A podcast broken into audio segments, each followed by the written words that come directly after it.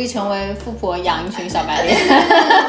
就是现在，其实大家都不太愿意看那种惊心动魄，然后波澜起伏的一个大剧的那种，你知道吗？因为生活很累，嗯，它是一个很重要的一个学说，它其实跟像我们说的那个心理学、哲学这些东西对是有共通的地方的。对，因为开过茶馆之后呢，我变得特别俗气了，我真的也变得特别势利了。富在深山都会有远亲的，如果说是你不好的时候呢，对你穷在闹市呢，也无人问，这话呢也没错。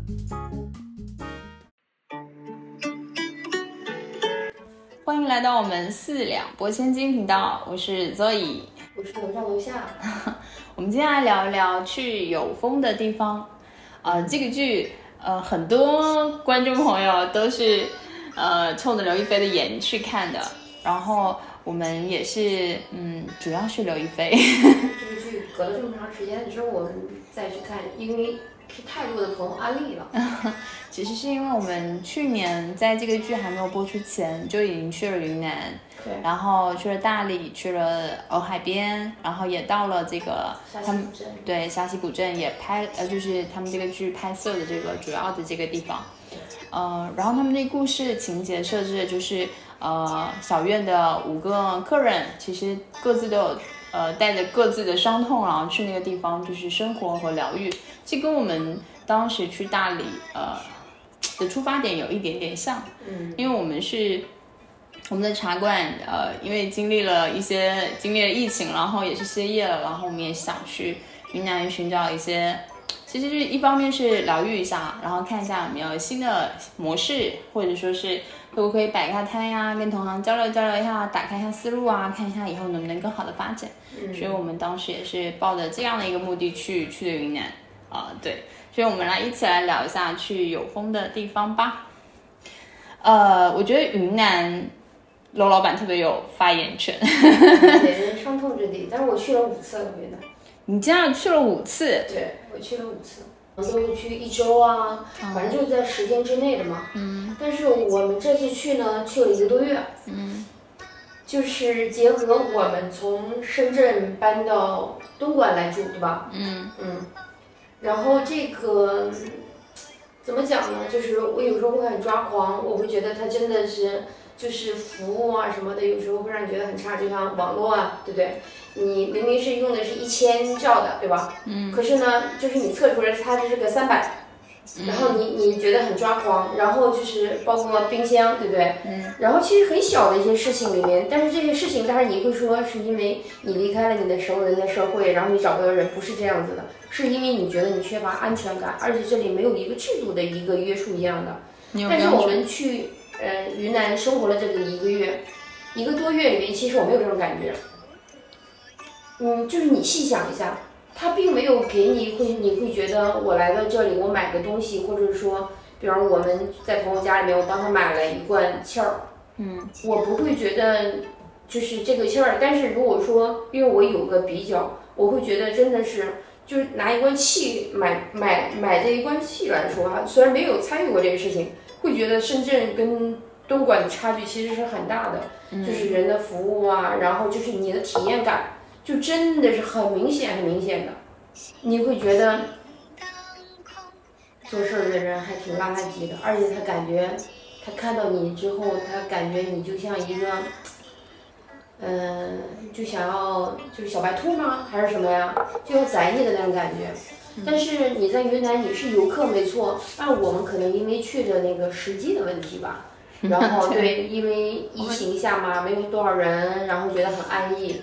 然后尤其是嗯，就到了后期之后，我们基本上人家觉得我们完全是当地人了，路上没有人再跟你说包车吗？呃，那个那个旅拍吗？对不对？后来就没有了，就是你会觉得，就是那些店家呀，你都会很熟了。然后过去吃一碗那个呃早上吃一碗热汤的云吞啊粉啊，就是已经很熟了。那阿婆你跟她聊天儿干嘛的，所以你不会这样子。可是，对，可能城市的，所以我也能理解为什么那么多的人会去，呃，大理去旅居，去云南去旅居，然后有时候一家三四口人，呃，会把什么一线的城市的房子放放到那里去，然后去那里去旅居，旅居个几年，甚至把小孩放到那里去读书。我觉得那个那个城市真的是它的那种摆烂，会让你觉得特别安逸，特别舒服。对，嗯，我这么理相处来说也比较好。我虽然去云南的次数呢，然后没有罗老板多，我们是，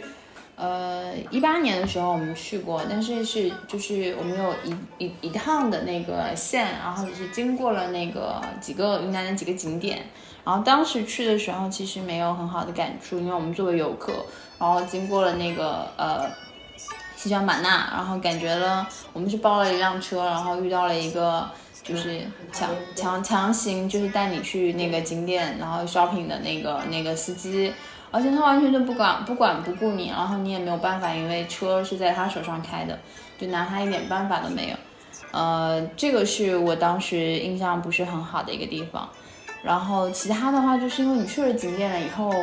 就看风景嘛，所以其实去景点没有办法。对对，那趟线安排的就是玩的不是特别的好。然后我们这次去的话就是去旅居，然后旅居的话我们是待了一个月。然后首先我们为选为什么选择旅居呢？就是我们去的时候其实已经是，即便是没有疫情啊，没有疫情的话，那个大理这边的话。十月份也是他们的淡季，他们正常的旺季好像是呃四五六，好像是就在十月份的时候，那个其实那个疫情还是很严重的，对，因为我们沿途都不允许我们下去。对，那我们去的时候就是上个厕所都很麻烦。去的时候就是我觉得就是人那个当地人真的特别少。对。然后呢，我是在网上订了一个民宿，因为我知道那个大理的民宿就是其实不是很贵。呃，因为我们必须要有个地方落脚嘛，就所以我就在线上订了。其实，在网上有很多网友会安利说，你大理的民宿，你最好是自己走到路上去，然后一家家去实地看，然后当面跟这个房东去去聊，然后这样的话，就是你又可以找到你觉得合适的，然后又价格比较便宜。正常来说的话，就是我们十月份你一般可以八九百块钱在大理古镇那个那个周边找到。房租八九百块钱的这样的一个一个住处，然后你也住得很很舒服，还是带小院的那种。你说是一个月还是一个晚上？一个月，一个月的这样的一个房租。然后我们当时呢，就是因为是在线上订的，然后，呃，线上订的呢，就是太过于相信那个那个我之前大理群里的一个朋友，然后所以那个那个订的酒店呢，就稍微有一点点偏，他但是他那个。那个村子呀，它就是还是比较有名的一个村子，只是说它要上一个坡，然后下来的话，就底下有一个很有名的那个集市。其实大那个地方其实倒我觉得它都不是很偏，因为挨着三元街那里下来就是对下来就是，对但是只是我们租的那个民宿有问题不好，对对，我们那个民宿呢，那个房东也特别。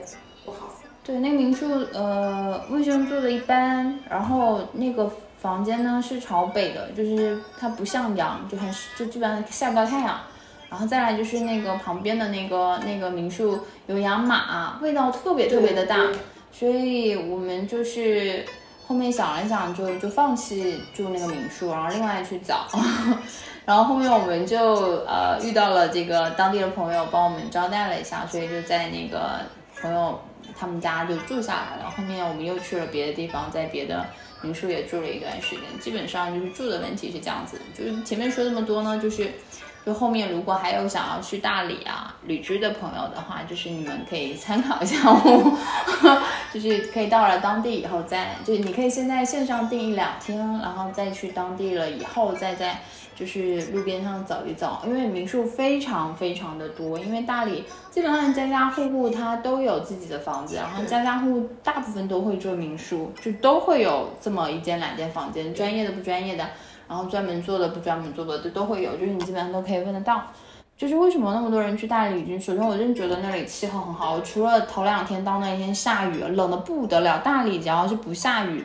就是天气晴朗。真的是非常非常的舒服，就是我们十月份的时候，其实是嗯已经入秋了嘛，秋的话比较干燥，但他们紫外线强度是真的非常强。入冬了那时候。就是一定就是去那种云南那里很多的高海拔的地方，然后太阳你可能晒的觉得很舒服，实际上紫外线强度是非常高的，一定要注意防晒，就是一就是要把自己包裹严实，要不然就像我一样晒爆皮的那种。然后要防晒这个事情，那个地方因为气候特别的好啊，然后就是呃农副产品特别的多，物价也特别的，水果自由。对你去菜市场。然后去那些那个呃，那个叫什么市集？对，就是你不要去那种游客去的市集啊，就是专门去那种就居民啊，他们买菜的那种市集啊，你去买买买菜啊，那是真的是蔬菜跟水果是自由的。我们在那里买那个什么水果，十块钱三斤的，大部分的水果。柿子啊，啊。很多水果都是十块钱三斤的，买了好多。人参果啊，对，主要是人参果，因为我们这边人参果一级贵，但是他们那里就是，呃，水果真的很很很划算，而且非常新鲜。然后有一些就是当地的阿妈他们自己种的，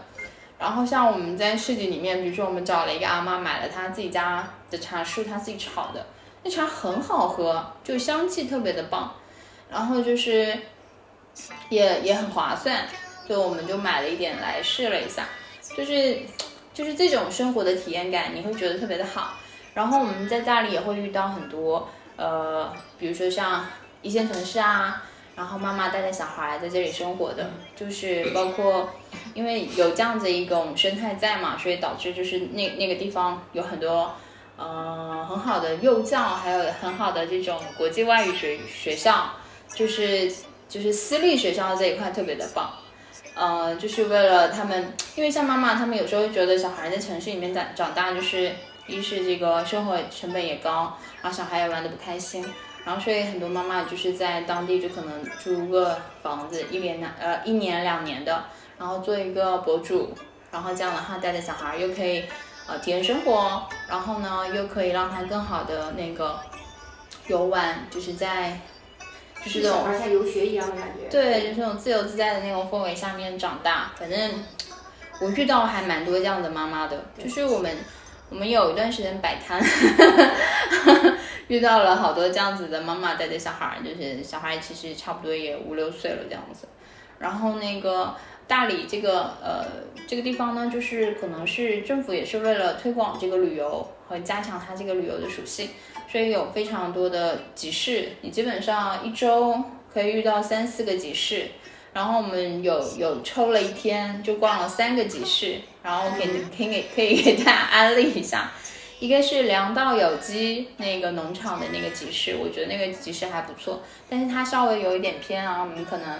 呃，可以打车啦，因为大理打车其实还挺便宜的。然后就是你自己反正看着地图嘛，不要让师傅绕路。然后那个师傅也很会，会给你安利介绍特别多的东西。你可以去那里，那里的市集就是它标榜的就是食物都是有机的，它就是有机农场嘛，就是他们那个地方是个农场，然后呃有很好的风光，然后有田地，然后呢。然后你也可以在那里学种菜，然后就是亲子类的这些东西很很很多。然后实际上主要就是一些吃的。我方我们那天在那里吃了，呃，烧烤啊，还有泰式是泰式的还是云南风味的那种烤排骨哦，傣式的那种烤排骨啊，还挺好吃的，超大一块的，那也这个也也不是很贵。然后还有一些就是什么手打柠檬茶之类的，烤肠超好吃。什么东西？烤肠。对，烤肠就是就是去那边，可能是那天我们也饿了，然后在市集上走一走逛逛，就觉得呃感受还挺不错的。就是然后还会有一些妈妈带，就是呃父母带着小孩在那边，就是卖一些那个小孩的那个诗集，就是他们在这个大理生活了一段时间，然后小孩会记录他的感受，然后把它先写成那种小诗集，哎，特别的棒，嗯。还有很多呃很很神奇的一些一些年轻的朋友们，算卦啊，嗯对，吹什么什么吹乐器的塔罗牌，对对对对，塔罗牌，然后还有一些就是做一些编发啊，还有自己设计服装的一些这样子的那个呃民间的艺人也会在那里，很多了，在那谋生的人很多，呃会觉得织毛线的呀。哦，形形色色的人，你都可以在那个集市上面看得到。那真的很舒服，但是可能现在已经不适合了，因为据说那里乌泱泱的人。对，就是已经已经又恢复了他往日的那个喧嚣了。对，然后我们在比如说像那个大理，呃，它比较有名的那个传单厂啊，因为之前浪姐好像在那里录过节目，然后有一些明星艺人去过，所以那个地方的话会比较火。然后它也是每每周也有集市，然后那里就偏商业化一些，它的整个运作就比较像深圳的一些集市，就是华侨城创意文化园，我们有个梯间，它那个集市的整个定定调啊，还有一些商商铺啊，就差不多是都是这样子一个一个一个一个模式。还有一个小院儿集市，对，小院集市的话，就是它每天晚上会有放焰火。就是它的营销做的特别棒啊，它会无人机啊，有篝火啊，有烟火啊，就是好像看到很多人的狂欢，但是我现场的体验感觉得不是特别的好啊。然后白天其实逛那个集市的人不是很多，因为它那个是比较偏，它其实为了调动那个当地的那个，呃，他们的那个那个对地产，然后做的一个一个集市，然后旁边有个草地，所以他们做了这样的一个集市。呃，感觉味道怪怪的，我就去的最好的，我就觉得是两道有机啊。当然，我觉得所有的集市里面，呃，我刚刚推荐这三个是都还不错的，就是比较商业化的。就其实商业三月街嘛，三月街它其实是一个农农副产品的一个集市。但是据听说他们那里，嗯，每天每天，如果你要赶集，每天就是他们当地人呢，那个三月街呢，就是。呃，游客去多了，真的是商业街偏游客一些。你你你基本上你每走一步都能遇到有一拿手机啊在那里直播的，在那里视频的，有时候也挺烦的。嗯，对。然后其实你要去大理，它有呃不同的那个是镇吧还是村啊？嗯，就是我不知道啊，就是可能就是一个村子，一个什么，就是像我们住的麦花村，嗯，然后他们有一些。嗯，就是不同的地地名，其实有很多，就像就是大理周边的县啊、乡啊、镇啊，真的有很多。然后对他们每个乡还有镇上，它会有自己当地人的一个，呃，像我们南方就是赶赶赶区啊，就是那种市集，所以它就是卖他们当地不同的特色，我觉得那个还蛮棒的，只是我们没有去。呃，就是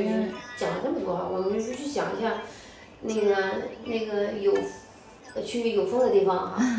因为我们也去了沙溪古镇。对，当时我们在那里就是摆摊啊玩的时候啊，就是认识了很多新的朋友。嗯，然后新的朋友就说啊，说那个沙溪古镇真的蛮值得去的，因为它那个其实也改造了，但它是以呃呃以旧修旧呃做起出来的那个对设计，老外做出来的设计，就是它保留了呃那个那个镇大部分的原貌，然后只是把这个街道。重新修整了一下，所以所以那个镇他很推荐去。我们其实自己也去了一个古镇，那个那个古镇叫什么古镇？蔚山古镇。蔚蔚山。哦，蔚山叫什么？南诏国的遗址吧？对对对对对，它叫蔚山古镇。但是那个古镇呢，就是现在就开发的比较商业化一些，然后呢，就是它改建的会比较多，跟你去的比很多旅游景点。比较像，但是那个古镇里面有一些吃的，我觉得很棒。比如说我们那天吃的那个什么粉，哦，那个过桥粉，那是过桥粉吗？对，那个过桥就是拿那个呃那个浇头跟那个粉，然后过个桥。我觉得那个粉真的特别好吃，就是你可以吃粉，真的可以吃自由，确实挺好吃的。那那那家店可以推荐，但是我我现在不记得叫什么店了。你去的话，去如果你真的去蔚山古镇的话。然后那个呃收可以收得出来，然后它还有一个什么面，我们先尝了一下那个什么面，也觉得挺好吃的。哦，对对对，就是有两家店，一个粉店，一个面店，反正你们你们去去去搜一下，具体我也不太记得了。那两家店是真的不错。然后你去古镇呢，嗯，其实是去年都已经火过一圈的，就是他们那个烤茶，他们会用那个陶陶的那个炉子烤茶，烤茶喝茶，围炉喝茶。这个是现在应该不行吧，那是冬天的时候。对，就当时就是很火。我们当时去的时候，呃，你路上我们有看到一些做面条的店，然后有看到做扎拉的扎染的一些店，然后还有做一些烤茶的一些店。然后就是就是走在那种路上，就人也不多，其实很舒服。嗯，只是只是我们的行程都匆匆。当我们那天想要好好的去逛一下沙溪古镇的时候，开了两个多小时，早上为了赶赶两个多小时吗？两三个小时吧，因为要拍那个日出嘛。对，路特别不好，都是乡村的那个路，然后在你跑不快车，其实是跑不快的。然后因为那个就是为了拍那个那那个桥，其实我而且我的们在胎压还有问题。对，那个就是为了拍那个那个沙溪古镇，它就是我们去有风的地方有有出现嘛，就是刘亦菲刚刚就是不要说刘亦菲，许红豆许红豆刚刚去沙溪古镇的时候走过的那个桥，嗯，那是他们他们那是他们村子特别经典的一个，对，然后那里的呃日出特别的漂亮，然后它早上会有呃一层层的雾起来，然后那个那个光影啊，还有那些树影啊，特别的漂亮，就是很多人就是为了一大早去拍那个日出，所以起个大早。但是呢，罗老板那天，他我说也我也像那个去风有去游风的地方一样的遭遇到了网络诈骗。对他那个剧里面其实有几个写实的点，就是他们那个村主任就是黄文新就在推广让大家不要被诈骗嘛。但我们那时候去的时候，确实遇到了那个信息诈骗，因为我们是自驾去的嘛。然后罗老板的那个 ETC 就有问题，然 后他就收到那个 ETC 的短信说要及时处理，要不然就就会那个呃失效啊，或者说是干嘛干嘛的。所以他就点了那个链接，然后就关联一下卡，然后就被被骗了好多钱。然后所以如果后面还有那个就是朋友就去大理这个旅游的话，也要注意一下这个事情，就是所有 对他这种信息这个剧里面 说了这个，我想说一个重点的，嗯就是我在他们沙溪古镇派出所去报警的时候，他们派出所的所长跟我说，因为他们那里属于边境，嗯然后这些呢特别的多，嗯就是你可能在城市里面呢你不觉得，然后到他们那那那里呢，就是这些东西特别多，所以还是要谨慎一点。对我们当时哦，但是我回来之后被骗完了之后，我每天铺铺天盖地的看到很多什么防诈骗呀、然后尤其是 ETC 的呀，什么什么的，我我都想说你早干嘛去了？他可能早一些时候也有，只是我们没有关注到，真的有没有，就从来没有收到过。就是说那个防防诈骗的这个消息，其实之前可能也有，但是我们因为没有被骗过，因为没有关注这些。但那天真的报警这个事情，呃，整个流程处理下来不是特别的开心啊，所以呃，大家后面就是要注意一下吧，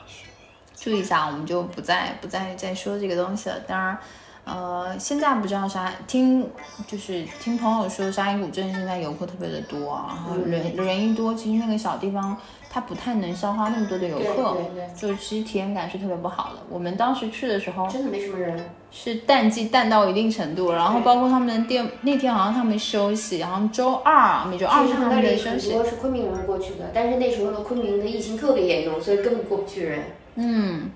大概有三分之二的店都没有开门。他们说他们每周二基本上就是休息放假，然后你很想去哪家店呢，他们都没有开门，打电话问就是都是休息，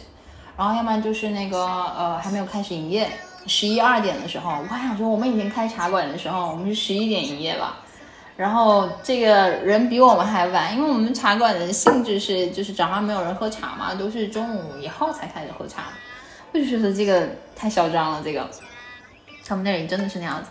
然后我们去了一家，就是他们有个戏台，那个可能是他们最主要的一个景点。除了他们商业化的一些东西以外，就是他们有个戏台，那个真是原汁原味保保存下来的。戏台的对面是他们的一个庙，然后我估计那个庙可能是以前谁家的池塘那个对改改建的。对他们姓什么姓什么？你看他们有个姓氏，对，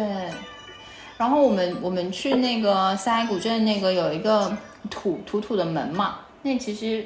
算他们的正门吗？反正但是很有味道的一个门。当时是应该是民国时期他们的那个，嗯，就是共产党跟国民党在这边起过冲突，所以有在那里开火过。不是日本人吗？不不不是，是共产国民党跟那个共产党，所以那个那个那个阿妈说的很清楚、哦，她说那个国民党他们在这里那个开过枪，所以这那个门上那个那个那个墙上面有那个子弹孔。他说他当年还保护了共产党，嗯嗯嗯之类的，就是很很很滔滔不绝的在跟我们说他的那个他以前的那些回忆，然后我们还在那个门那边跟他合照，对，就是那个门，那个门其实他现在他应该要重新稍微修一下，但是基本是以旧修旧，保留了它原来的那个味道，还是挺好看的。然后那个镇子你可以，但人其实没有没有去有风的地方那个剧里面说的那么好。就那个民风没有那么那么的淳朴。对。对，有可能确实是游客也去了多了。对。嗯，但是我还是就是那个地方，你拍照还是真的很好看。然后包括它有一棵很大的柿子树，然后有一个很就是它那个桥边，它那个那个是土地土地公吗？土地公的一个庙。有吗？有，就那个桥旁边有个小庙，然后就是好像是。我只是觉得那戏台子对面的那个那个庙，那门口的那个狮子，哇，那个好特别呀！长得很特别是吗？对。就是那个都已经斑驳的一塌糊涂，但是还有青苔啊什么，特别酷。嗯，我知道，那因为它是完整的保保留下来的嘛，所以其实以前呃旧的时候的一些东西，真的还是挺有味道的。它那个我说三四百年了，它那个不叫，其实不能叫庙，就是一个神坛。嗯，就是那个桥边上，它是有供的两两尊神的。哦，不知道是他们最早建这个桥的。土地公还是什么还是谁谁谁，他是有供的，然后不是很多人在那边拜拜吗？就说这个这个这个神很灵吗？那我没有呃，我拜拜，因为你一在那里拍照啊，下到那个那个那个溪边上去拍照嘛，那拍照都很很匆忙，好多人，也没有好多人，就是比起现在的人流量来说，还是很多人去拍日出的，日出是挺多人拍的。对，就那个镇，就是你悠闲悠闲的，然后如果能在那里住一个晚上，是最好，因为你可以吃两顿饭，要不然你会觉得，哎，你这个也想吃，那个也想灌，然后那一整天就是会很匆忙。吃了个早餐。对，然后因为被骗了嘛，报案就报了一整天，就那一整天特别的崩溃，特别的崩溃。然后沙溪古镇其实。就就说到这里了。大理真的是个好地方，我我以前的时候从来没想过，但是我就是这次去待了一个多月之后，我觉得哇，我有机会应该还会再去那边去住一段时间的。就是你一下子会觉得就是摆烂的那种状态，而且让你觉得那么的舒服自在，就是好棒，尤其吃的东西吧。大理，我觉得它有一个很神，真的很宝贵的一个点，就是沧桑跟洱海。不好意思，我普通话只能讲到这样。就是你，你真的去那里啊，就是你会感觉这个地方呢是被神灵眷顾过的一个地方，因为它的那个海，就洱海是叫海啊，实际上它就是一个湖，它就是一个湖。然后那个那个那个景啊，就是日出日落，那个那个洱海边上的风景真的非常的美，会让你很平静。对，然后会有一种就是跟辽阔，然后你会觉得时间就就在静止一样的状态。对，然后那个沧桑呢，它因为海拔比较高，然后没有上去。对，然后你天天都会看到那个沧桑上面有雪，然后有有云在那里飘着，是有雪的吧？没有雪，有一些地方有雪。对它就是，而且它整个城市它就是背靠的那个沧桑，苍山，苍山，然后那个环着那个洱海，就是去哪里都不太能躲开这两个景，就是就是嗯，真的是觉得很很有很有灵性的一个地方。而且就是它其实是每个每个区每个区都都有它的风貌。你比如说去它的那个关，比较现代那个区域叫下关，对下关，它就比较城市化的建设。然后你要去洱海边上，它就是它那个公园。但你去大理古镇，它包括它那个有一些网红的那个，我们还沿沿他那个湖边去的那个地方，就景致比较好的。叫什么朱什么码头？朱村码头吗？朱村码头是一个，然后后面还有一个，不是去的比较远，不是有很多乐队在 驻唱啊，在啊，就是围着那个洱海嘛，骑骑自行车。对，其实很人不多的时候可以去去环一下湖什么的，然后其他一些商业化比较明显的，其实我们也没有去，我们就是很任性的，因为我们觉得我们时间很大把，就是洱海就是。就不用灌的那么全，然后但是我们后面同行的小伙伴就觉得很遗憾，就是因为他后面有再去了一趟大理，人山人海啊，脚都下不去。再去的时候，他哇，感觉我们。我们去了一个假的大理。十月份的时候，就是待的是个假的大理。对，但是那个我们去去的时候人真的不多，体验感真的很好。我们是十月二十四号出发去大理，二十五号到一月底我们是十二月份回来的。对，就是那个时候确实人不多，反正逛的还挺好的，就吃粉啊什么的。对。然后我其实。嗯，当地有很多年轻人也会去那里旅游的一个点，除了刚刚说那个房租比较便宜，然后气候特别的好，然后因为有这样的一个群群体在，比如说妈妈群啊，还有一些就是呃自由职业者啊，摆呃摆摊的群，对，或者是就是那个叫数字游民啊，嗯，都会去都会去大理那里待一段时间，就是你会找到你自己的同好小伙伴，就那个地方就是就是慢慢的就长成了这个。这个样子就是会吸引大家去那个地方。我们去那个一中食堂吃饭嘛，我们老喜欢去食食堂吃饭，我我不习，我我不是很好的习惯。我觉得食堂吃饭很幸福啊，然后就是当地人吃什么就吃什么，然后我们会去那里菜场买菜啊，就不是市集，真正是菜场买菜。对，然后去很多。还有一个北呃北门北门市场还是北门市场？都在古镇那里了，我觉得好棒啊！嗯，去那里要去。我们当时的时候还在想着，哇，回来的时候刚好自己开车的嘛，要拉一车的菜啊、水果回来，结果什么都没干。你也拉吃不完呀，拉一车回来。但是那里就是是真的有冲动想要租个房子留下来，就是做民宿的。那里真的是是一个房子就有民宿，太多了。然后你去酒吧。去古镇里面的酒吧，然后就每个酒吧都会有唱歌的歌手，然后我们我还去，其实我我很少去酒吧，但是我那天去了那个，对，我那天去那个酒吧里面那个那句话，我觉得特别好，我们还拍照了，那个什么，努力成为富婆，养一群小白脸，然后觉得好棒啊！对我们那天去去去一个酒吧，是它那叫树屋酒吧吗？不知道，就是它那个酒吧其实很小。但是它那个有一棵树非常非常的大，它那个酒吧基本就是围着那个树，因为它那个房子呢是非常老的一个房子，在古镇里面的一个酒吧，它对面是一个那个冰淇淋。那个酒吧好多年了，那个酒吧好像二十二十多年了。对对对对，它的门面非常小。很多人去慕名去那个酒吧打卡。对，然后我们当时去的时候呢。嗯，是八点多还是九点多？为什么说这个时段呢？重点是因为他每个时段的歌手是不同的。然后我们呃在那边喝啤酒的时候呢，呃，其实啤酒什么都不重要啊，重要的是我们那时候瓜子好吃。对，吃瓜子。对，我们当时我们后来要买了个生瓜子，王老师炒。就我们那天主要是因为遇到那个歌手唱歌唱的特别棒，我第一次觉得 life 这么棒，那个叫。大鹏，对他叫大鹏，是不是？但是对那种感觉，现场他唱的现场感觉唱的很棒。哦，唱的你真的是一把鼻涕一把眼泪的那种感慨，就是还是情绪很激动的啊，就是觉得，嗯，对，就是这样。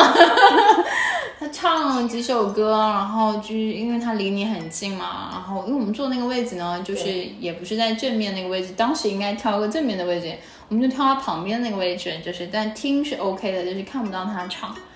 然后就是那种感受很好，我终于知道为什么那么那么多音乐酒吧那么受欢迎欢迎啊，那么不便宜，但是就是还那么受欢迎，所以这种感受很棒。对，然后你你也因为在那个氛围，你也不会觉得有人抽烟让你觉得很不爽。就是如果是在你很清醒的那种状态下，你觉得有人抽烟非常不爽。那那天就是因为听到了好听的音乐，然后呢有一点点微醺，还吃到了好。都是沉浸其中的，然后就只是在那嗨。对对对对，然后四个女人就是看着那个墙上那句话说那个，嗯，努力成为富婆，养一堆小白脸，理想，是呃，觉得那个那一刻，觉得我们出来玩玩的那一刻，就会觉得嗯很值得，嗯，就是就就是那种感受。其实就是我突然间觉得旅行可能就比如说我两次去经过云南。就是都去旅云南旅游，感受会很不同。就第一次的时候，我其实没有什么印象，就特别是我只记得我在西双版纳的时候，我看到那有个烧鸡，非要说去吃个烧鸡，烤鸡，嗯然后车不是停在路边吗？真的去买一个吗？嗯不是大家直接在那撕着吃吗？嗯，我都不太记得了。就是一车的人在那等着嘛，然后去吃，我觉得好好吃，健康。其实那一趟行程就是，就是大家的参与感太弱了，然后就太像旅行团了，就是嗯，安排的不是很好，但是我们去了很多地方，都很仓促，每个地方都没有说法。对对。然后这次其实我们只在一个城市待，然后是后面说让我们出去走走吧，然后才去了看了一下日照金山，对，然后去了梅里，看了梅，去了看了梅里的梅里雪山，然后我们去去了香格里拉，对，嗯，还去了还去了哪里啊？呃，南涧哦，对，我们还去了南涧。哦，我要说一下杀猪饭，啊，啥就是我们去云南了以后，觉得我呃吃了太多杀猪饭了，吃的云云南的朋友就是他们也特别的好客，就是就是他们那种好客。是他们彝族人的，对，就是，呃，他们是说有重要的节日，他们就会宰一只猪，然后就是款待客人。他。们过年就是好像说他们是彝族的新年过后吧，然后就开始都开始宰杀猪了，对。杀猪都会请请亲戚朋友去吃。对，就是杀猪，然后呢，那个猪肉呢，村子每天都有人杀，每天都会大家都会来他们家吃啊，我觉得好棒。对他们那种关系真的好亲啊。反正就是大家过节，然后就都去他家吃饭对，然后就是你你主人会说，哎，你今天过来吃饭啊，然后他就跟你说，哎，你要拿一些饮料，拿点什么就过去了。对你一群人，他他会说说，哎，我带你给我留一桌，或给哦我留几个位置，就是你提前跟主人说好，然后他就给你留出来。然后那个他们那个猪肉全部都是碳烤的呀，就烤的那然后我还听他们养猪，他们说他们养猪的话就是。呃，外面买来的猪在家里养一个月，然后再再宰来吃，那个肉是最好吃如果的。说自己家没有养的话，然后要不然的话，就是有的就是自己自己家里面养的，像他们泸沽湖那边都是自己家养。对，然后那个猪肉他们全部会杀完了以后，在那个那个什么屋子里面晾。对，就是那晾个回廊成那那边晾，在院子里面晾。我在以前我们村长那边，对对，他们就是那样腊做腊肉的，对，就用那那个椒盐就开始抹抹的，就这样晾，一年吃的。然后做香肠。对，然后回头放在那个厨房的那个梁顶上面就挂一条。哇，那个肉吃的呀，我真的是，我们去了两天的杀猪饭，就在泸是沽湖，对，在拉泸沽湖吃，我不要，我们其实真的那段时间天天吃杀猪饭，在南建也是，人家好像后来刚好还要再去，我们实在不想去了。在南建，人家好像是呃过年，刚好赶上他们过年，就是彝族人过年，然后再吃杀猪饭。然后就是他们肉就是一盆一盆给你上猪肉，然后你自己烤着吃，然后就给你一个酱，然后你蘸蘸酱就就是那样吃。那个肉超级香，那个肉肉真的超级香，它就真的是纯粹让你吃猪肉。对对对对。然后他们那个过年，就就是除了有点盐，有的连盐都没有。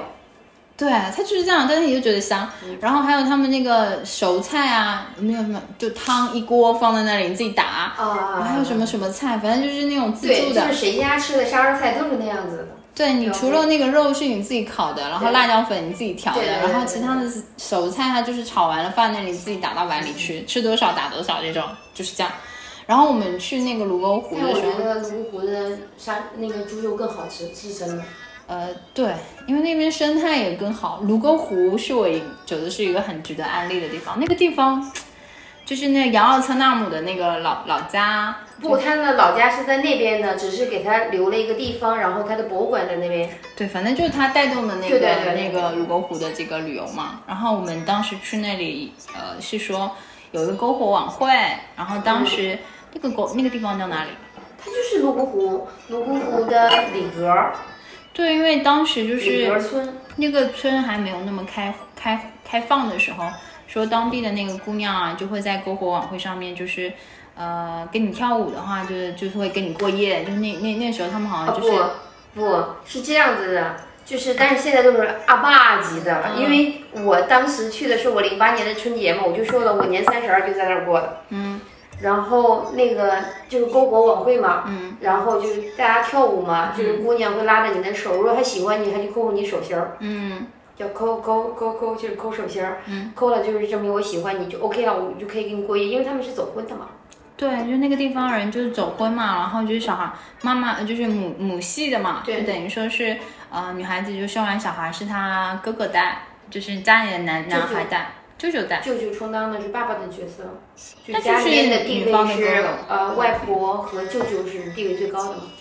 对，就是大家看那个电视上，其实有很多纪录片，其实也讲过这个母系的嘛，就是泸沽湖那边他们其实就是就是这样。然后我们去了几个，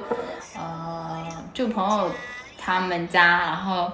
就就是他们那种堂叫火堂嘛，火对堂对对其实是他们地位最高的，就是。嗯外婆，外婆在住住在那个火塘那里的，火塘其实就是一个炉子，在那就是一个火一烧烧的水，那个那个也做饭的，对，嗯也做饭的？不是有个厨房吗？但是他们一般也会在那里去做饭，比如说煮大米，然后煮茶、吃火锅，都是在那里。就那个火是不灭的，对那个火塘里面那个火是不灭的，烧水，然后还有就是他们的那个外婆住住在那里，然后他们也会供奉一个神灵，他们有供奉好几个神灵，我看到了两个神灵，对呀、那个灶台还有呢，还有灶神呢。对，然后那个火塘旁边一定会有个窗户，对其他正常都在窗户边上的，待客的也是，一个不知道，但是不知道是什么意思，就是每家都会有一个。对呀，就是有家里条件好的呀，那个火塘装修的就特别的富丽堂皇。但是就是一般原住民的那种呃传统的，就是可能会矮小一些，然后昏暗一些。老了嘛，你看他们家的房子在他们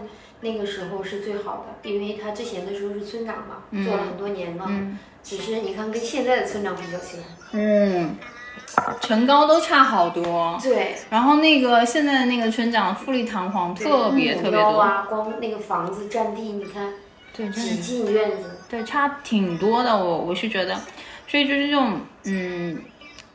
就是挺好玩的，其实你去去当地，而且我们当时去泸沽湖的时候，还遇到了一退休的一对老夫妻，然后开着房车在那边卖咖啡，啊，我除了觉得咖啡很难喝，但是还挺贵的。是挺贵的，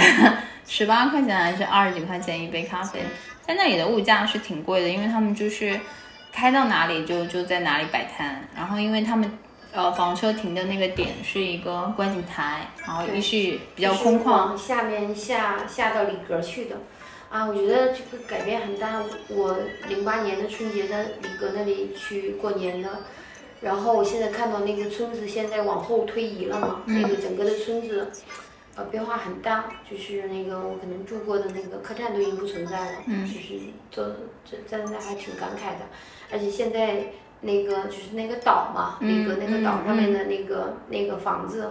现在已经是不可以进去了吧？哈、对，所有的商业撤出来了。我零八年的时候还去那拍照，还去那吃早餐，嗯然后吃吃的煎的荷包蛋吧，好像是，然后吃了个粉，好像是，对，就是，嗯，是一个好像台湾的老板吧，再去经营的，是一个当地的一个一个摩梭族的一个姑娘带我去玩儿的，跟她不熟，就是。就我住的那一家，当时的时候在在跳舞嘛，就是晚上的那个那叫锅庄舞吧，嗯，对，就在那里那个在他们家的院子里面去做的，然后那个姑娘就慢慢的就是因为我一个人在那待着嘛，是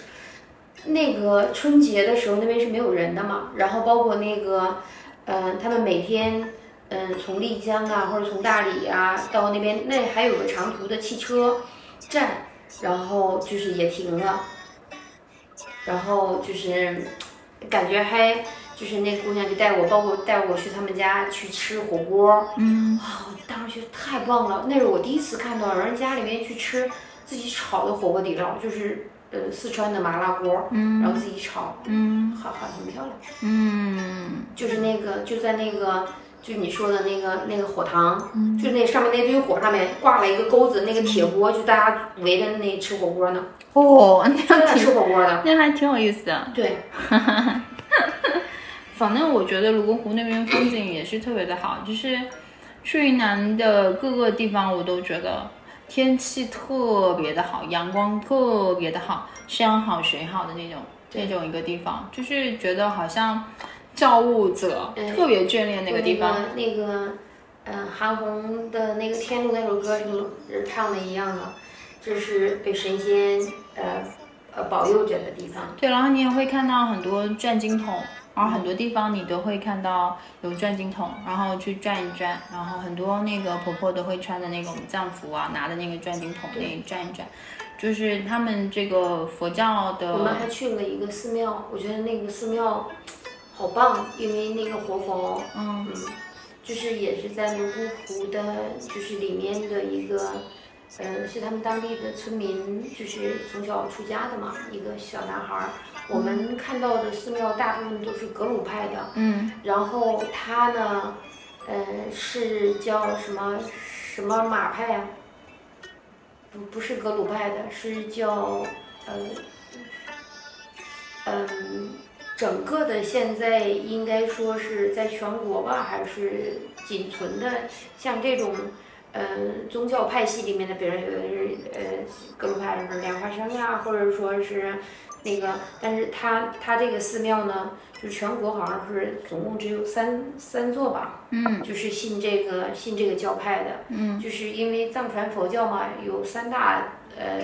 呃教派嘛，还是四大教派，对，然后它是其中一就是一个，哇，当时觉得我是你看我们基基本上去到所有的寺庙，它都会有，尤其是藏传的佛教里面，它都会有六所谓的六道轮回，那是我听过那么多次，最详细和最详细，让你一下子就明白了，哦，原来是这么回事的。那个师傅他是从小就出家的，然后他现在已经带我们去的那个，呃，巴总是跟他一起出家的，但是那巴总待不下去嘛，又回去了。他现在都已经读到博士了，就是那个那个师傅，就是他是哪一个学院的那个呃？北京佛学院的那个博士，对他真的是在认真的传。我以前对佛教这个东西其实没有你会很你会觉得做什么事情，，其实你特别专业的，你在一心去，真的是很虔诚的在做一件事情。就是佛教是这样，所有的事情都是这样子，因为这个社会呢，真的熙熙攘攘的，大家都在逐利。可是有人真的会，就是你看，从小小孩儿开始，然后我真的就五六岁开始出家，我就是慢慢慢慢的，就是嗯呃，我会去相信这些东西，而且我的相信是因为我想要去弄明白，就是呃，就是人生的三个好像终极的，就是包括这些信仰的东西。然后我我就开始去学习，我开始去潜心的去修炼，啊，我觉得这是很棒很棒的。所有的东西，当你很纯粹的，真的是热爱再去坚持某样东西的时候，其实都是你这个人是有光芒的，你很值得去去尊重的。值得被尊重。就是他有一种呃气质，就是我以前觉得，呃，我可能对佛教更我多的是一些多喇嘛，很多和尚，对不对？对但是那个，就是你看我们去的一群人里面，就是各行各业的、各种年龄层的，但是所有的人对他，就是你从每个人的眼神里面，你看到的真的就是，就是敬仰这个人。虽然他还挺年轻的，对，嗯，我刚刚想说，我以前对于佛教的理解很多就是跟神话，还有就是跟迷信可能也相关联，就是更多的是想要祈求保保佑或者什么的。但是其实你跟他跟这个这个师傅聊过以后，然后他他其实在给你传递的是更多你怎么样去很好的跟这个世界相处和跟自己相处，然后让你觉得理解这个生命。所以他刚刚说的那个六道轮回，其实我们之前也讨论过。其实我有时候你也会反思自己的状态，在这个六道轮回里面的哪一个状态？你比如说你现在会不会，呃，在某某一个状态，就是它一直你一直在播种，然后但是你你摘不到那个果实，你你种的这个果实在那个呃享福的那个那个道里面的人在在享受的果实，天道嘛，对天道。对，其实天道人他其实就是他的福有这么多，他享享受了你的果实了一段时间以后，他的福气就会减少，他就会对堕入到下一个道里面去。他就是它其实是这样子一个轮回，就是你无论在哪一个道，就是你你都有可有机会到下一个道去，其实都是在修炼自己。然后它就是告诉你一种很好的自自洽的一种方式，而且他给你介绍了，因为它那个寺庙里面的墙上有非常多的那个呃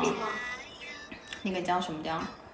呃什么金刚还叫什么？呃，罗汉，呃，对，有非常多的罗汉，他会跟你说每个罗汉的每个罗汉的故事，对，包括像很多人可能很好奇那种你们双修的那些那些罗汉啊，或者说是一些菩萨，对他讲完之后，哇，你突然间你会觉得，嗯，他就是其实佛教真的是有大智慧的，对他那种其实他一点都不低俗，对，就是你了解以后他是不低俗的，但是我其实也忘了他那个是什么没有他，在说嘛，其实你就是就就像那个嗯，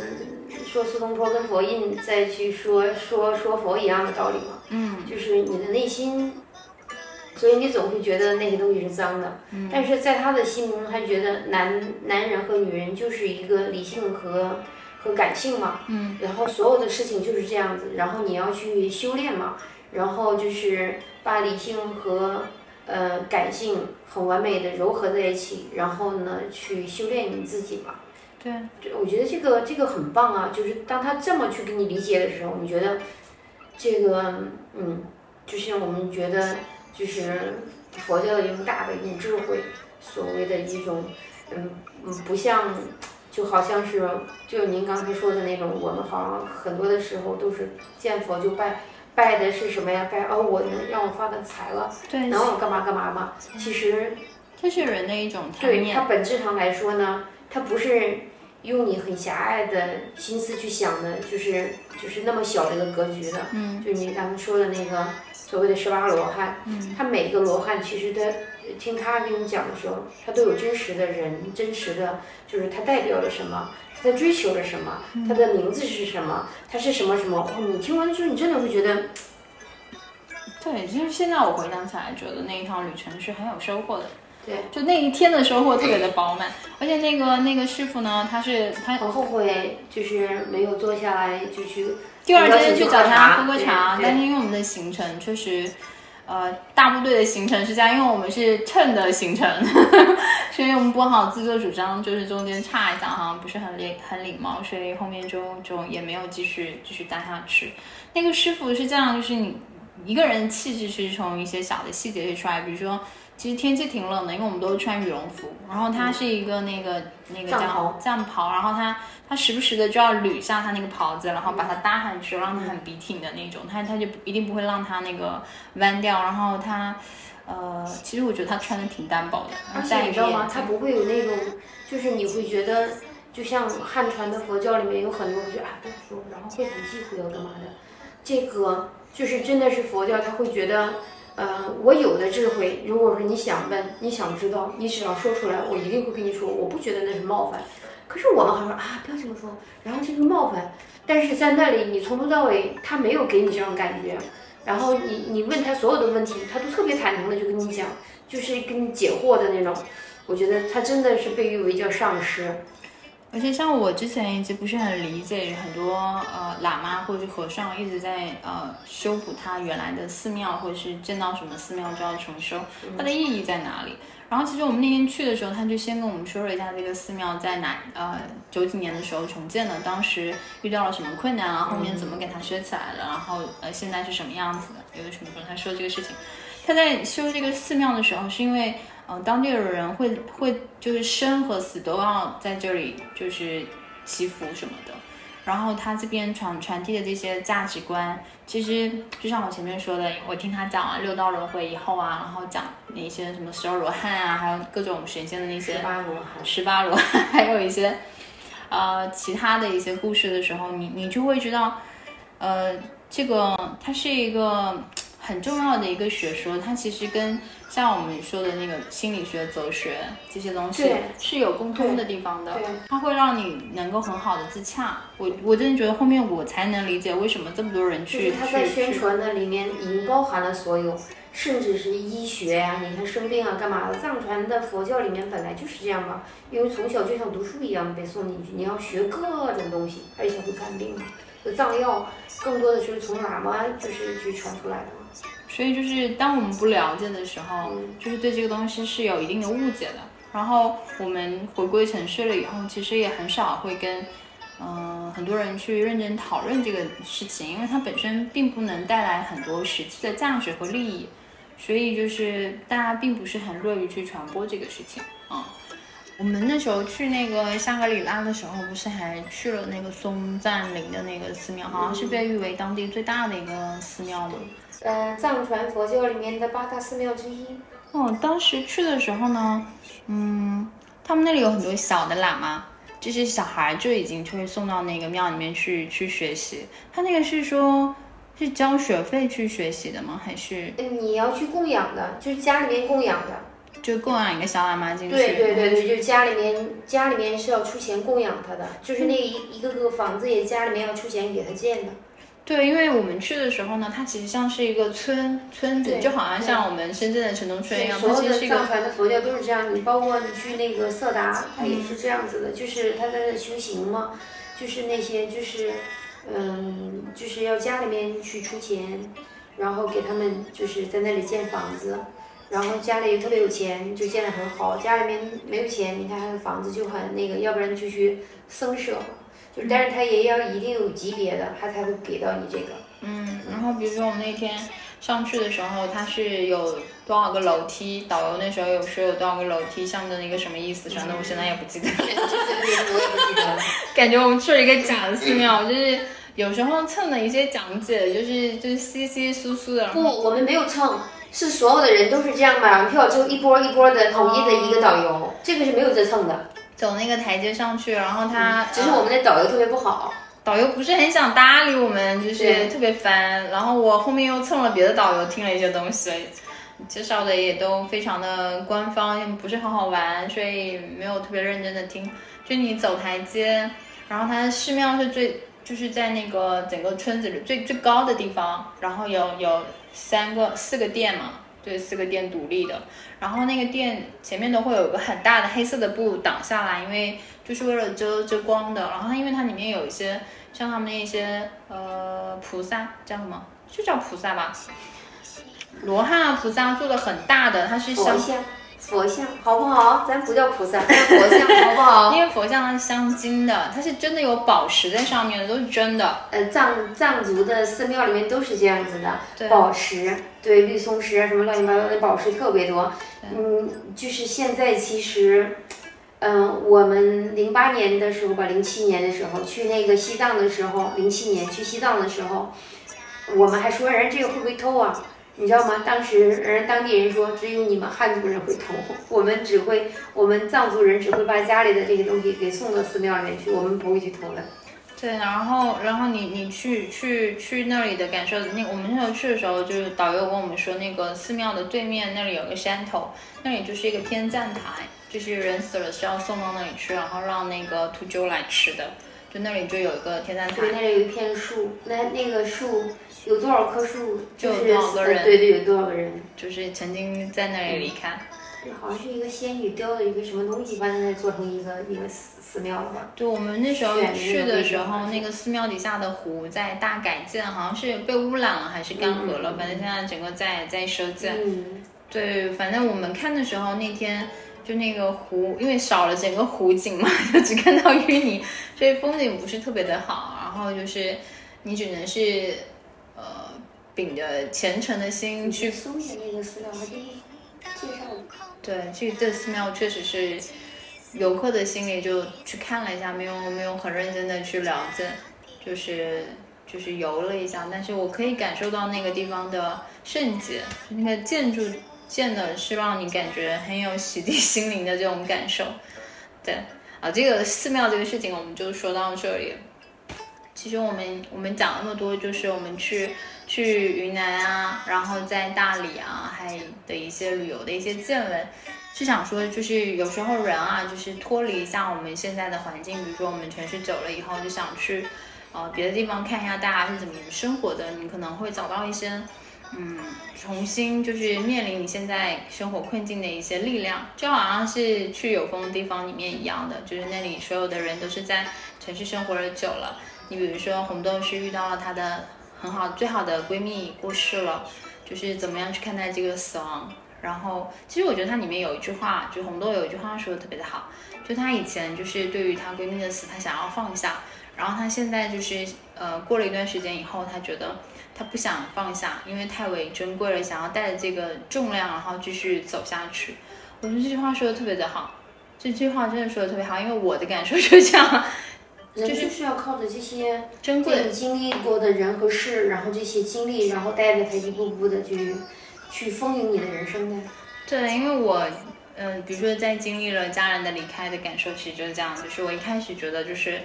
因为你站在呃离开的这个呃亲人朋友的角度上来看，他铁定希望你过得好，他铁定不希望你一蹶不振，他铁定不希望说他的离开对你造成了非常大的影响。我觉得这是，呃，所有就是跟你亲密的人都不希望看到。他铁定希望说你可以过得，呃，更好、更开心，对，所有的那个都能实现。他铁定希望你是可以很好的活下去的，但是你又随随便便的他忘掉，好像又对他特别的不尊重。所以就是血红豆，它这整个性的过程就是很完美的诠释，就是但是你怎么可能忘掉呢？就是他曾经在你的生活里面出现过，或者很重要的，你怎么可能会忘掉？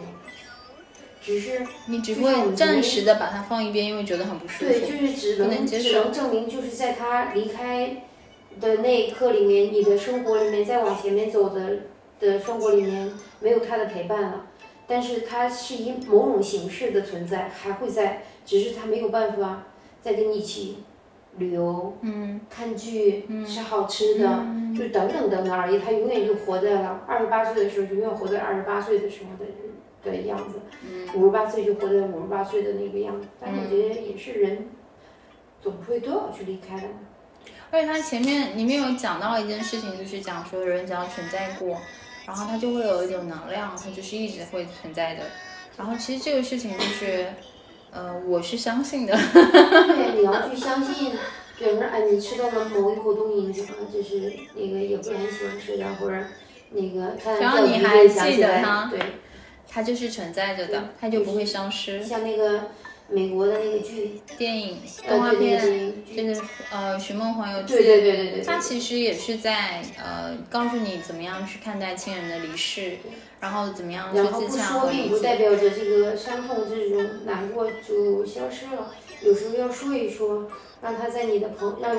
让你的朋友们知道这个人的存在。其实某种意义上来说，他已经存在了。嗯嗯，就是死亡，其实就中国人可能对死亡的呃看待的方式啊，会让这个事情变得有点诡异和就是黑暗，就是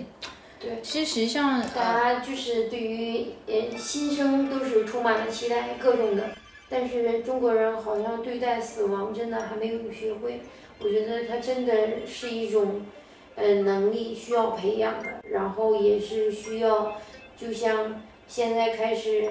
嗯、什么六年级的小孩儿需要会做三道菜，嗯然后那个小孩儿需要开恋爱课，对吧？嗯，一样的。你要学会怎么看待死亡。对对对对对，因为人有生就一定会有死的，我觉得也应该从小就去培养，就是这是一种起码的一种价值观念吧，和人的一种生存，这真的是与生俱来的。你有生就一定会有死，我觉得让小孩子就从小面对，我们好像因为从小。这个教育也是这样的，好像家人对于这个死亡啊，好像爱莫能深义，爱就是什么，爱莫能助。呃，不是，就是呃，很，嗯、莫会，呃，很很忌讳去说呀，很干嘛的？这个词儿叫什么词儿来着？爱莫能会，太没有这时候文化了吐起来自己没有文化。对我知道什么汇汇集言什么，对对对对对对，怎么说了那个成语。对，就是这个话到嘴边，就是那个那个却想不起来那个什么的。嗯，就是，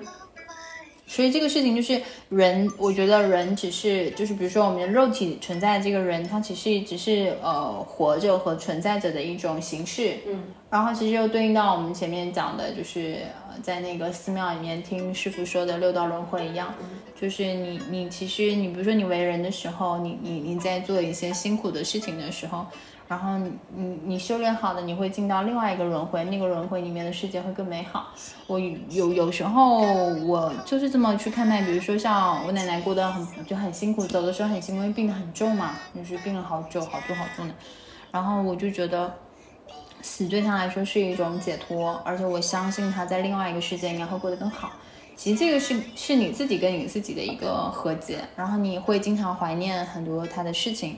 啊，这个就是你以前刚开始可能不太愿意提，然后过了一段时间以后，你会愿意跟自己，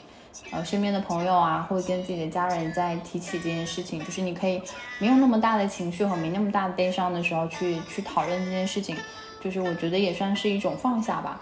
对，因为我觉得你不去提他，好像这个人对你的生命就没有意义。对，认识你的人也不记得了，就是在你这里这个人已经消失了。对对对，因为像我们这种呃离家很远的小孩儿，就是你可能真的也做不到每年回去扫墓，或是呃以其他形式的这种去去祭拜，但是你你还是可以呃念念不忘必有回响嘛，也好多年了，十几年了，真的也蛮蛮蛮感感怀的，对。就是死这个话题就 到这吧，我们可以说一些别的。我觉得去有风的地方，其实这个结局，我觉得，嗯，这个处理的很妙，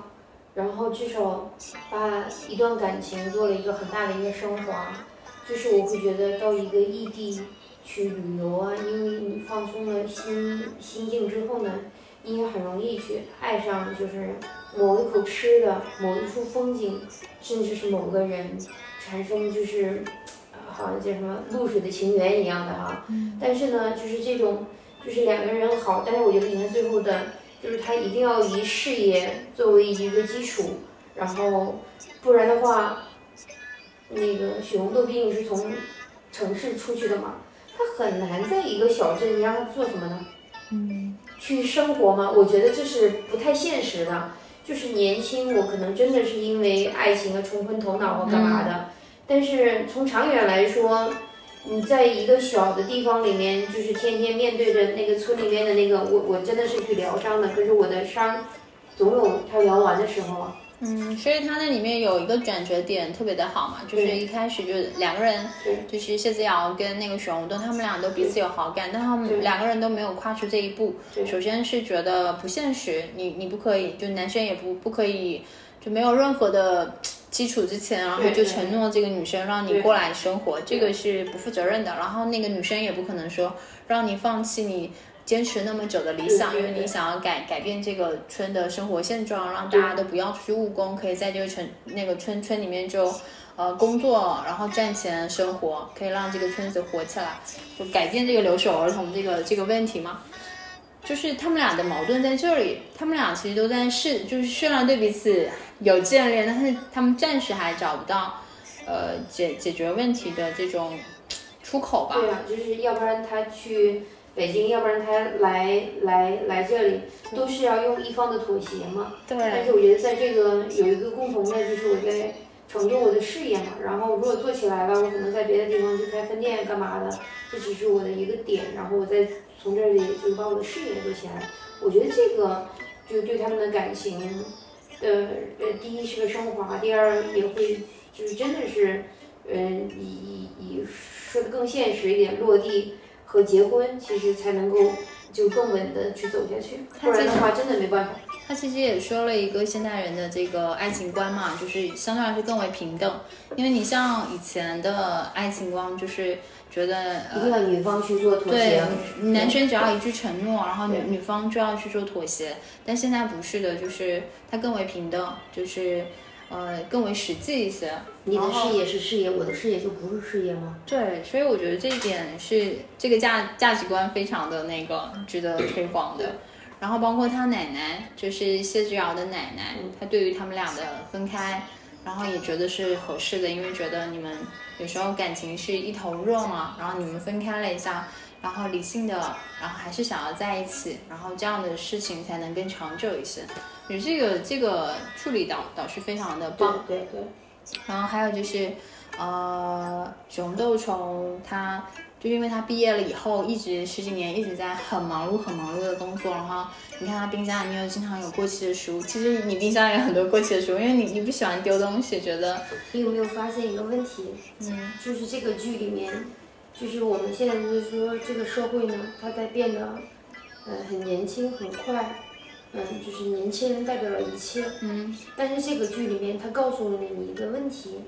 呃，包括许红豆的，呃，姥姥，嗯，然后包括这个谢之遥呢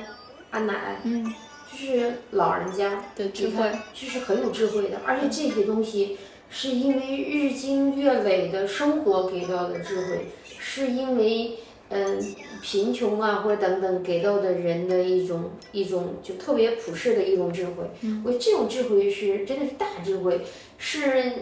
呃，现在的年轻人也好，或者你是一个高学历、高情商的人，却不能够去去去去拥有的。嗯嗯。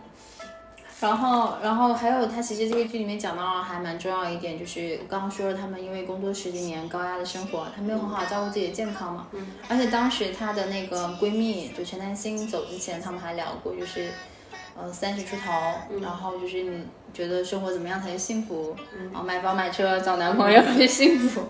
然后就在觉得我一无所有，为什么呀？因为我三十多岁了，我我没有车，没有房，没有男朋友。那你的目标就出来了，人生目标，你就要努力的赚钱呀，买房买车找男朋友啊。对他他自己都，但当陈丹青走了以后，他自己都觉得这个不是一个生活的目标，因为他其实毕业的时候他的存款就是只够买几平米的房子，然后结果十几年还是够买对对十几年了以后，结果他还是 就是觉得这十几年的努力当然是为了什么，然后就是又很辛苦。然后又没有赚到钱，又没有找到男朋友，就是没有幸福。然后他会想到，其实我们工作是为了更好的生活。那你并不是说要不断的升职，不断的赚更多的钱。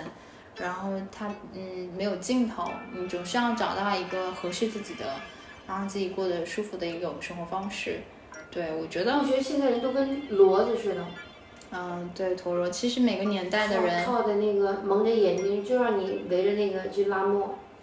对，因为经济发展的太快了嘛，总是以前的人的生活差距没有这么大，然后现在的人的生活差距很大，而且重要是现在是一个互联网时代，然后大家会看到彼此的差距，然后这种内心的矛盾啊，还有冲突啊，还有各种欲望就会膨胀起来，就是没有是很很难做到，你总是要经历有，然后再去和解，然后再去改变，然后总是要有这样的一个过程。我觉得你不经历这样的一个过程，你你生活好像也缺点什么。对对，因为讲了很多一些矛盾，就是现在社会的一些矛盾，然后传统的手工业，可是你的技术很棒，你要怎么样去推广它来，要怎么样赚钱，这个是，也是一种一种。然后它其实中间还插了几个，嗯，上一代人的人生，他们的苦难，还有他们最后是怎么走出这个苦难，就是那个。呃，凤仪还有那个桂姨，桂姨，就他们俩的闺蜜的情感，然后他们俩的相互的扶持，嗯，就是我觉得也是。哎，我在他们那个真的看到了特别鲜活的我妈跟我们那儿就是我妈的朋友，就有人天天说我妈就天天说那谁说啊，他家孩子给他买这个，嗯，是不就是这样好那样的好，人人家里面就好的一塌糊涂的好，然后我觉得他就是。就是卖那个叫什么，呃，嗯，就是其实北方有很多就是做那种，嗯，但是就是我们说其实也就是骗老人家什么那个钱，然后吃吃这个什么什么菜呀。但我不是说这东西是是是是是假的哈，我不是说那个什么的，就是人嗯，就是子女是在做这个的，嗯，这是一种传销吧，好像是。嗯，就是就是你的营养品啊，干嘛的，就是这样子，保健品，对，卖保健品的，然后给那买这个吃，买那个吃，然后他说，哎呀，他那个谁，我妈的一朋友说，哎，他都吃吃这个什么什么，人家跟他说，呃，他家小孩儿给他买什么什么什么，然后我们就那个就说，因为他小孩做这个的，而且就是你吃的东西不比他好吗？再者说，你吃的东西比他好，可是你从来不会说。你你老觉得别人好像就是嫉妒你啊，或干嘛的，所以你老是很低调。然后呢，你又会说完之后，你又挺生气的，然后说人家在你面前去炫耀啊，说他子女怎么怎么怎么跟他怎么怎么怎么就这样。嗯，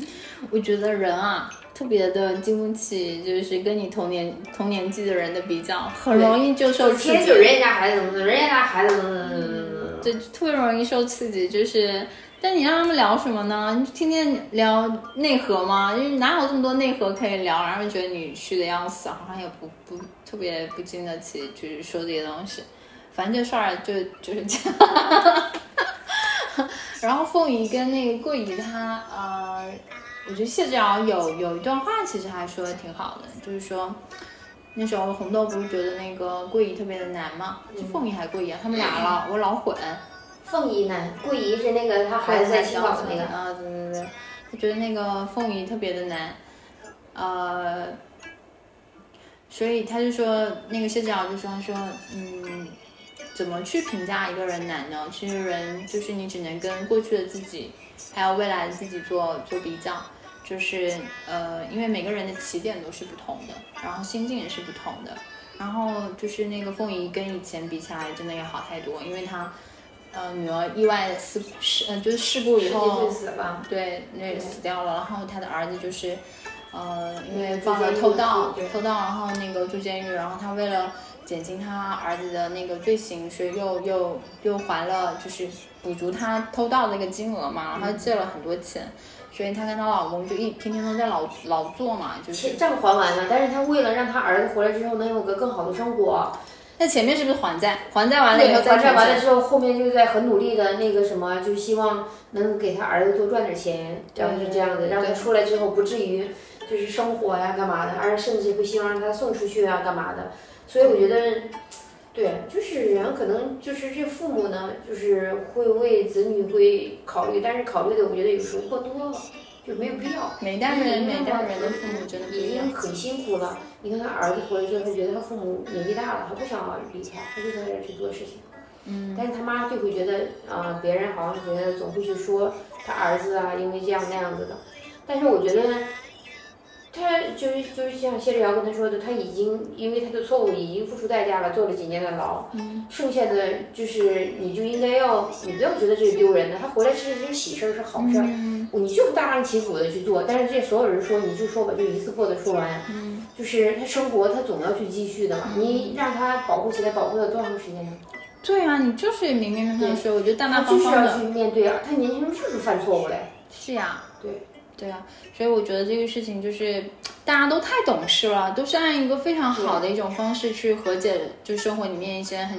就是很微妙的一些点，理想都是在这个电视剧里面的嘛。你看，所以我觉得就是因为好多人给我们安利这个剧，对不对？你过年的时候那个大理的那个朋友不停的给我们安利，你看了吗？你看了吗？老在说，我觉得首先他安利的我都不想看，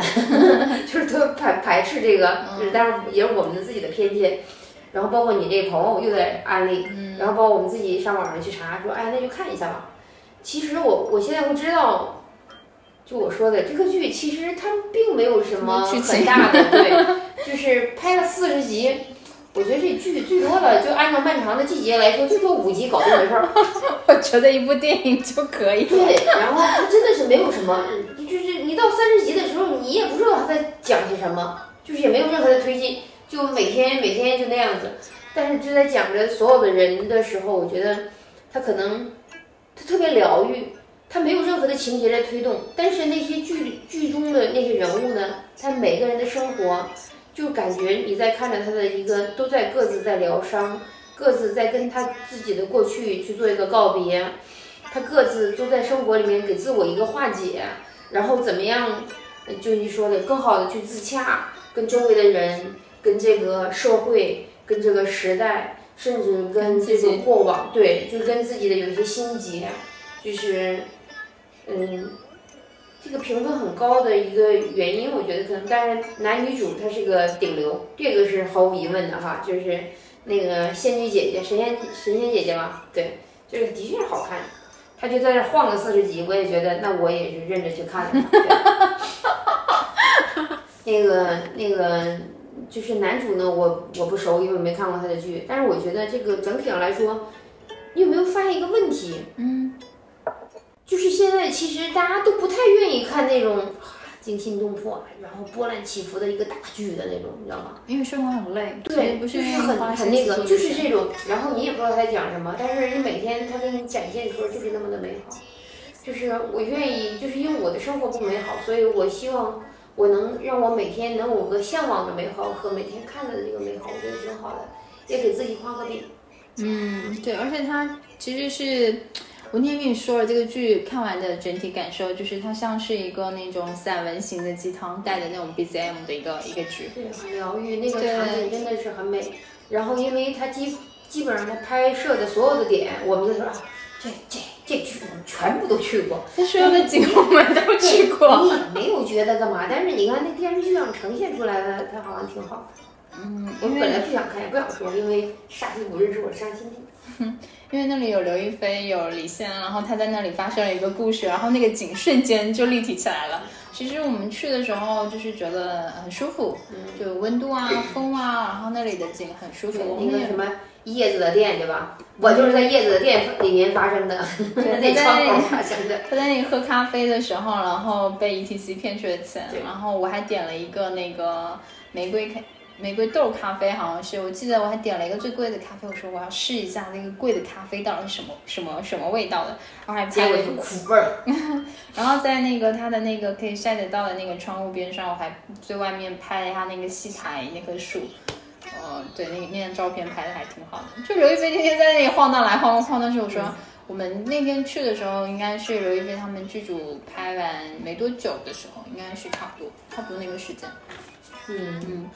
我刚刚想讲的就是说，像凤仪呀，还有那个呃桂姨啊，他们就是就是他们这种人生经历啊，就是你你不能跟别人去比较，你真的只能跟自己去比较，因为对于凤仪来说，她未来人生都是更好的。嗯，对，就是一定是越来越好的。对对，所以我觉得这就是一件好的事情了。要像失去的是你留不住的，对我反要意外发生也不是你能够怎么着的，但是人总是要，呃，发生了不好的东西，人总是要往前面看的，不管你愿意不愿意，你就必须要往前面去走。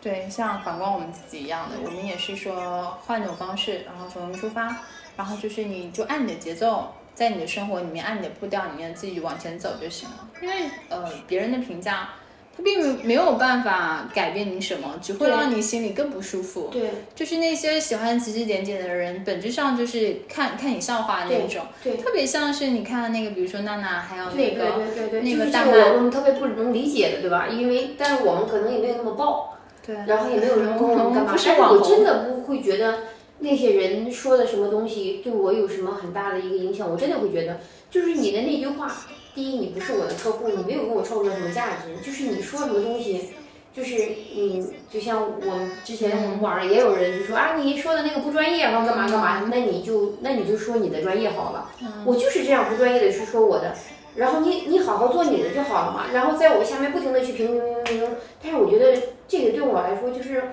就我无数次的说我，我说第一，你除非你就是你真的是我的一个很大的客户，你真的从根本上解决了我的贫贫困问题，不然的话，在我看来。你没有任何分量，你对我没有产生任何的影响。如果说，尤其是你是给我一个负面的和不好的，去你大爷的吧！所以就是其实不需要太在意，就是别人对你的这些评价，就是但是你也不可能说没有，但毕竟你比如说你受到的关注越多，然后各方面的声音都会有，呃，就专注你自己做的事情就好了，然后再结合这个故事告诉我们前一个点，就是人就只能自自我比较，你就现在跟以前的比较就好了。然后如果是进进步的，我觉得是 OK 的，人生已经向前走了一步了，就是每个人的节奏是不同的，然后就是就是听自己的声音就好了。嗯，我我真的是因为，我我我我也说过，因为开过茶馆之后呢，我变得特别俗气了，我真的也变得特别势利了。嗯，就是我对于很多的人啊，很多的事啊，就是变得，嗯，就是看人和看事呢，跟以前不一样了。跟以前你纯粹的就是打工拿工资，嗯，不管你做什么职位吧，好像就是那种感觉还是特别不一样。嗯，就是就是你，就是就是我，我们很多次说过，我们真的是靠着一杯茶一杯茶卖出来对卖出来做做赚辛苦钱的。所以对于有些朋友，啊、就是在说啊，你们那这个这个是批发的吗？然后便宜点啊，我倒贴钱给你，你要吗？你还会觉得你不会去相信，对不对？然后呢，你一方面要求啊质量要要这样这样这样这样这样，一方面要哎那个。那个那个，你看那个它的它的价格会很便宜哦，然后那个，但是你有没有这样子的，就找一下，那你就照着它去买吧。嗯，就是人真的就是这样子，其实我们因为做生意这个，其实还算是小学生，我也需要活啊。对啊，然后所以见的人还没有像那种老做生意的人见得多，而且是小生意，然后你可能呃接触到的群像的面貌会比较丰富一些哎。呀，我们是朋友干嘛的？那我们觉得你也知道我是刚做生意的人，你既然真的把我当朋友，你为什么作为朋友你没有想过要帮衬帮衬我呢？要我在起步的时候要拉我一下呢？嗯嗯就是你为什么这个标准为什么只对我有效，不对你有效呢？嗯嗯所以我觉得这个世界真的是很很，嗯，就是可能我这个人心态也也不好，也不对吧？但是我真的就会觉得，嗯，就是你遇到不好的，或者说是他会很影响你的情绪或干嘛的，就是有些朋友啊，有些人其实真的叫断舍离的，就是该做断舍离的就做断舍离，其实没有必要的。嗯，生活里面其实最重要的还是你自己，真的是。没有那么多的人真的是啊，我希望你要很开心。我觉得你爹妈是真的，他会希望你去开心，你去干嘛的。但是更多的人，嗯，你好的时候呢，当然了，富在深山都会有远亲的。如果说是你不好的时候呢，对你穷在闹市呢，也无人问，这话呢也没错。嗯，其实父母也不是所有的父母对你都是没所求的，父母都希望，呃，你是他的那个体面的孩子，有出息的孩子。对，就当你落寞的时候，呃，就是我们看到剧里面父母都是关键是你也不是个差孩子，就是因为邻居家的这个阿姨的孩子们都太优秀了？所以把你比的呀，那些尤其是那个阿姨很优秀，把他的孩子不知道是真实的还是描述的很优秀。总而言之，你的父母很受打击，你你的父母很受打击之后呢，他没有地方去宣泄，他就过来打击你了。对，因为其实很多啊、比如说我们同龄人，可能现在已经确实混得人模人样的。那其实他们家人给予的支持，还有就是他们赶上了一个比较好的时机，就每个人的际遇啊，他真的没有办法横向比较，就是像起点也不一样，就不好说。真的也不是说。呃，能力不够或不上进，这些东西不是通过这两个方面能够补齐的。对，好，我们这期反正呃说的都是这些感觉了吐槽。就是很真实的，就是这个剧它，嗯、就是你去大理，大部分的人都是可以经历过这些，呃，就是这些思想上的一些一些一些一些整合的，就是它其实很很很精确的描描描述出来了，都是在生活里遇到一些挫折，然后去，呃。调节自己，然后重新获得生活下去的力量。当然，希望说所有的人就是在遇到开心和不开心，都给自己放个假，然后要要了解，就是你才是生活的主角，然后然后你才有掌控生活的能力，然后就是一定要就是嗯，友善的关心我会去接受，但是那些以呃以关心为名去做给我做绑架的，我觉得那是没有必要。对，然后永远都是跟过去的自己去做比较，然后想想你未来要成为什么样的人，按照你自己的步调步调去去前进就好，你会成为一个更好的自己的。嗯，要相信吸引力的法则，也要相信 六道轮回的下一道轮回一定会更好。好，我们这期节目就这样子了做好喽。事，莫问前程啊！好，呃，再见，拜好拜。听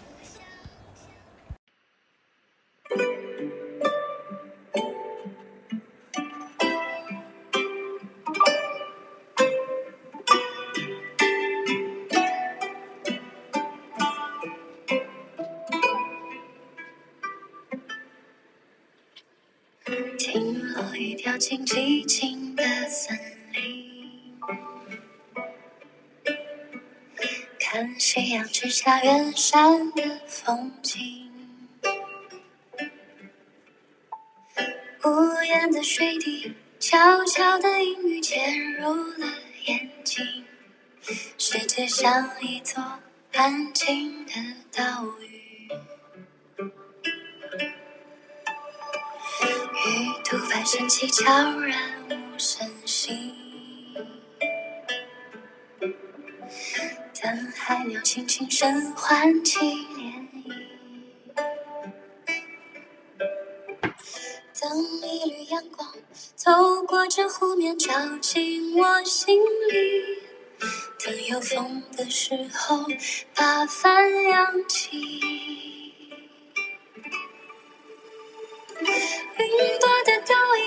月色的缺影，满天的繁星。迷失的脚步也慢慢被抚平。四季的光影，我看见划破长夜的流星。风吹起的时候，万里无云。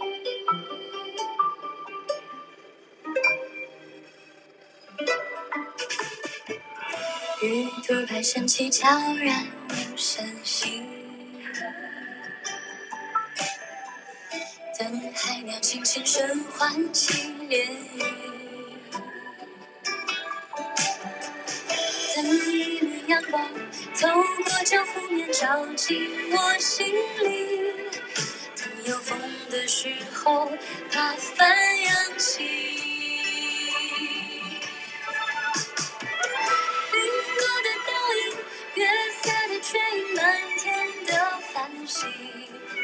迷失的脚步也慢慢被抚平。四季的光阴，我看见划破长夜的流星。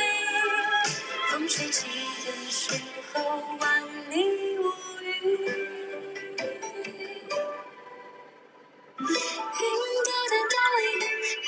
月色的缺影，满天的繁星。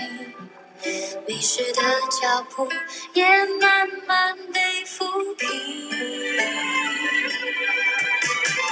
四季的光影，我看见划破长夜的流星。风吹起的时候，万里无云。去有风的地方遇见你。